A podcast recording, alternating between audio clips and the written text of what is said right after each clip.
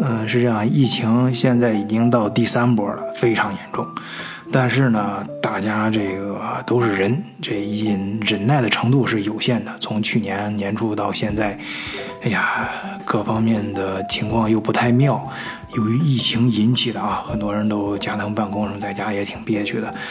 呃，而且呢，饭店呀、酒庄啊什么的这些地方基本上都封锁，所以呢，大家就很需要一个渠道啊。难免有时候朋友之间，尤其是比较对脾气的，就相互串串门吧。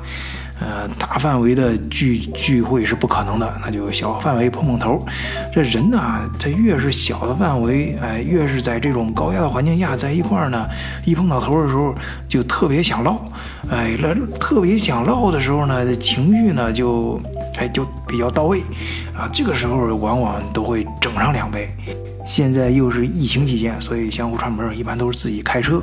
啊，所以你整完两杯之后，究竟还能不能开车呢？哎，这时候你就要看一看德国的交规了。那相信很多朋友都说了，这在德国，德国人能喝，那这个，呃，喝了啤酒照样开车没问题啊。一般人喝个一瓶，有的人说两瓶啊。就算是都说喝一瓶，那也有说杯子大的，杯子小的啊。这这标准到底怎么衡量呢？哎，正好今天这影达呀。他参加了个职业培训，哎，就专门是公司里面提供的这种关于酒驾方面的培训。我估计啊，在公司可能跟我想到一块儿去了，觉得大家有可能经常碰见这事儿，所以，呃，今天呢就跟咱们德国视角的听友提供一个小福利，把这个德国公司，哎。呃，掏大价钱请来的这种培训师，啊，做的非常详细的培训，啊，再通过应达自己的理解，再加入他一些嗯延伸啊，跟大家分享一下。德国视角的朋友，大家好，我是你们的老朋友尹达。上个星期在公司参加了一个内部的培训，是关于饮酒的。和晚醉分享以后的话，他建议我录一期短一些的节目。介绍一下，毕竟我自己是从法国到了德国，一直对喝酒也挺感兴趣的啊。那么这集小故事就把它叫做“从法国到德国喝一杯，咱们再上路”。其实呃，我是想讲的是一个酒精酒量和酒精量的一个区别啊。那么我们呃，我参加这个培训呢。啊，它是从一个比较呃科学和这个技术的角度，喝酒以后的这个酒精量做一个计算。我记得在法国工作时，以前有一个有点年长的同事，比较爱喝酒，他经常跟我聊天说，他每次去出差，因为我们一般开车啊，在法国境内的话，都要喝上一杯酒，他才觉得路更宽，手不抖。就是那种喝一杯酒再开车出门的状态。当然，大家知道法国是一个红酒的国度啊，就是红酒的文化的话，几乎是呃渗透在每一个角落。那么，我甚至有一些啊年纪比较大的法国朋友，跟我很夸张的形容说，他们的老一辈的，他们的爷爷辈的都不喝水，就每天就喝红酒。而且大家知道，在法国有这个，你把有的度数比较高的烈酒啊，直接就称为 l o d V，就是说生命之水啊，就是说有。那么说回来说这个，呃，酒量和酒精量的区别啊，呃，我们可能在呃平时在这个。特别是国内有交际的场合，我们会说啊，某位同志、某位老兄，甚至某位女同志酒量特别好。那么这个酒量的话，指的是他喝了酒之后，他身体对酒精的反应，对酒精的耐受度。啊，那么这个是因人而异的。今天我要讲的这个，在我培训里的内容呢，它讲的是一个血液中所含的酒精浓度，所以是酒精量。而不是酒量，嗯，那么就先从这个酒精量血在血液中的浓度怎么计算的？它的公式呢，就是说，啊，饮酒，啊，你饮进去的酒的含里面的酒里面所含的净酒精量除以你的体重乘一个系数。那么这个系数呢，就有一点小的差异了，就男性的是体重乘零点七，女性的是体重乘零点六。所以从这一点上的话，呃，当然科学的解释就是说，呃，男性的这个呃身体里面的血液量肯定要比女性的多一些，啊，那么但是就是客观的说，一般平均的男性的体重都要比女性的要大，再加上这个系数现在又比女性的高，所以的话，自然来说，在大多数的情况下，男性喝酒的这个啊之后的这个是要比女性啊要这个酒精量浓度要低一些。啊，那么我们先从这个分子说酒精量的话，那么可能就要对应到不同酒的类型。所以的话，我从低到高，啊，比如说啤酒，那么它的酒精含量是四到六度，啊，百分之四到六啊。当然，有的时候我们可以看到，啊，有的啤酒标起来度数会比较高，那是因为它可能标的是那个它的这个，啊。这个麦芽浓度，而不是纯酒精的含量。就是说酒，如果是啤酒的话，它的这个纯酒精的含量就是百分之四到六。那么我们常用的啤酒杯啊，就是我们去酒吧里你说，啊，来一杯啤酒，呃，不论是它是生榨的或者是这个瓶装的，就是我所指的小瓶，那么它一般是三十三啊分升，三百三十毫升，那么它的酒精含量是十三克。再高一点的话，到起泡酒，啊，比如说这个法国的，啊，我们叫的这个，啊，所有的这种，啊，K m o n 啊，啊，加了气的，啊，意大利的 Prosecco 啊，那么它的这个酒精度数的话，在五点五度，那么同样的这个三百三十毫升的话，也是差不多十二到十三多，比啤酒稍高一点。再往上一点酒精量的话，就到。啊，葡萄酒，那么不论红红葡萄酒、白葡萄酒，啊，包括香槟啊，大家知道香槟的话，啊，它只是这个啊，用黑皮诺葡萄来酿的这个，啊，其实也是葡萄酒，只是它是在法国的香槟产区，啊，这个特殊的葡萄、特殊的工艺酿制出来的。那么，那么葡萄酒的酒精度的话，在平基本上在百分之十到百分之十三啊。当然也有百分之十四，但是很少。那么我们一个标准的红酒杯的话，一般是这个两百毫升的。那么所以其中的酒精啊含量，纯酒纯酒精的含量是十九克。再往上的话，那就是烈酒了。烈酒的话，啊，我们指的就是百分之三十到百分之四十吧。在西欧的话，其实甚至包括俄罗斯，应该是从官方的这个呃饮品的话，是不能超过百分之四十的。那所以就包括，那就包括不论是威士忌，呃，伏特加，或者是各种有些甜味的餐后酒，呃，虽然它的这个酒精含量比较高，但是的话，那么大家自然饮用起来是用小杯啊，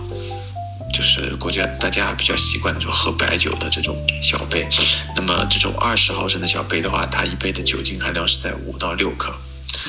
啊，那么我们有了这个酒精的量的概念之后的话。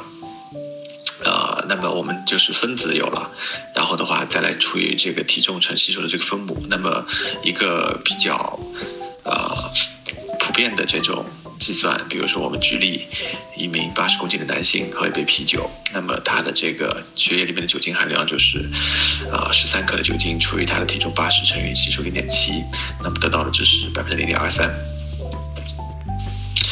呃，为什么我们要呃？做这个计算呢，这是因为，啊，在德国和法国，那么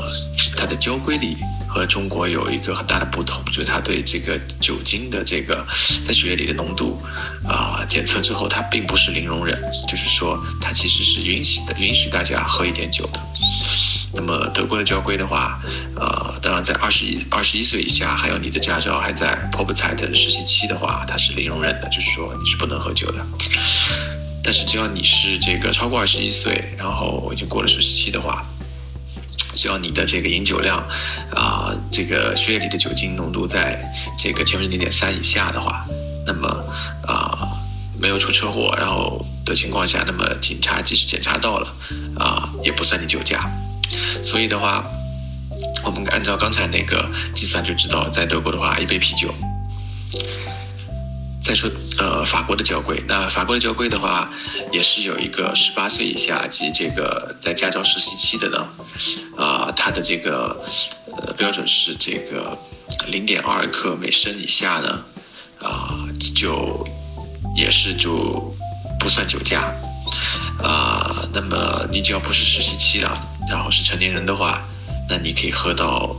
零点五克每升的这个酒精浓度的这个量，那么这个的话，按照刚才我们那个计算方法的话，就是在法国的话，可能就是更多是喝红酒了。一杯红酒十九克，八十公斤乘零点七，那么它是到这个零点三四，所以的话，喝一杯红酒在法国是肯定没问题。但是如果你在十八岁以下或者实习期的话，那真是一杯红酒都不能喝，虽然它不是零容忍。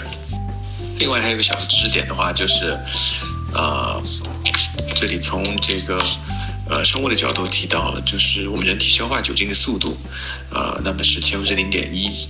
每小时。那么按照这个消化的速度的话，就是说，如果我们饮酒已经过量了，根据我们上面提到的，啊，如果你喝了，比如说超过两杯红酒，超过两杯啤酒，这种情况下的话，呃，你即使啊等了好几个小时。啊，你这个酒精的消化的这个量也不能够让你又回到正常的值，所以的话，不能够寄希望于说，啊，我喝了酒可以等几个小时就被查到就可以过关，这个是不现实的。特别呃，甚至包括不论是我们饮茶，呃，喝牛奶，呃，吃一些其他的东西，觉得可以降低这个血液里的酒精浓度，这个的影响其实是很小的，它可能会让。就是不同的方式，可能只是会让你的身体对酒精的这个反应会小一些，或者是保护你的胃部。但是的话，对你血液里面的酒精浓度是啊，不能够起到这个迅速的降低的作用。那么刚才这些都是从，呃驾驶的角度啊，就是说，呃，那么酒驾，因为这是一个很敏感的问题啊，就是那么我知道国内零容忍，那么的话，今天跟大家分享就是说，在西欧，至少其实我去过西欧很多国家都是差不多这样的原理，那么至少我这个比较了解的法规的就是法国、德国，那么不是零容忍，所以的话，在法国我们可以喝一杯红酒再上路，在德国可以喝一杯啤酒再上路。当然说回来，这个我这个培训毕竟是公司提供的，那么，呃，公司提供这个培训的，呃，角度呢，肯定是，啊，从雇主的角度。所以的话，如果有听众朋友是自己的公司或者是自己做老板，那么的话，啊，也有就从另外角度来看这个喝酒的，啊，这个危害的话，就是也有一些。统计的数据就是说，呃，如果我们对比喝酒和不喝酒的员工的话，或者是就是说一个正常人的话，他是出事故的，呃，概率是三点五倍。同时，喝酒和不喝酒的这个，呃，正常人相比的话，喝了酒以后的话，他的工作效率会降低平均百分之二十五。呃，另外的话，就是还有统计，啊，这个一般的这个，呃，从交通到，呃。呃，一般性事故里面有百分之十五到百分之三十，根据啊国家吧情况啊的这个事故是和饮酒有关。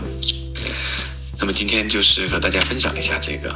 最终就是希望大家在德国的朋友的话可以喝一杯啤酒，在法国的朋友的话喝一杯红酒，啊，慢慢的放心开车。啊，其实我自己的话，呃，对红酒是比较偏爱。那么。呃，也希望之后还有机会可以跟德国视角的朋友一起分享一些呃品品鉴红酒的心得啊，或者一些基本入门的方法。因为我在法国的时候还真是呃去正儿八经的上过这个红酒品鉴的课程。希望有机会专门跟大家聊一期关于红酒品鉴的这个法国红酒品鉴的故事。哎，很好，很好，很好。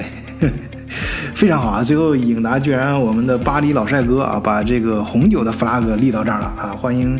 大家想聊红酒的，在节目下方呃踊跃留言啊，然后召唤我们的巴黎左岸老帅哥来一期专辑，专门聊一聊法国的红酒。呃，当然更欢迎大家加入我们德国视角的听友群，在群里面大家可以聊一聊各个国家不同的酒文化。哎，不过节目的最后，我们还是要强调一下安全第一啊！可千万千万别像颖达在节目里面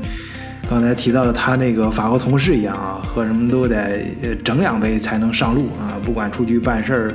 还是出去见朋友啊，只有整两杯，这方向盘才能呃摸得稳，路才能变得更宽啊！这这完全是开玩笑啊！大家注意安全，安全第一。好，本期节目就到这里，谢谢大家收听，再见。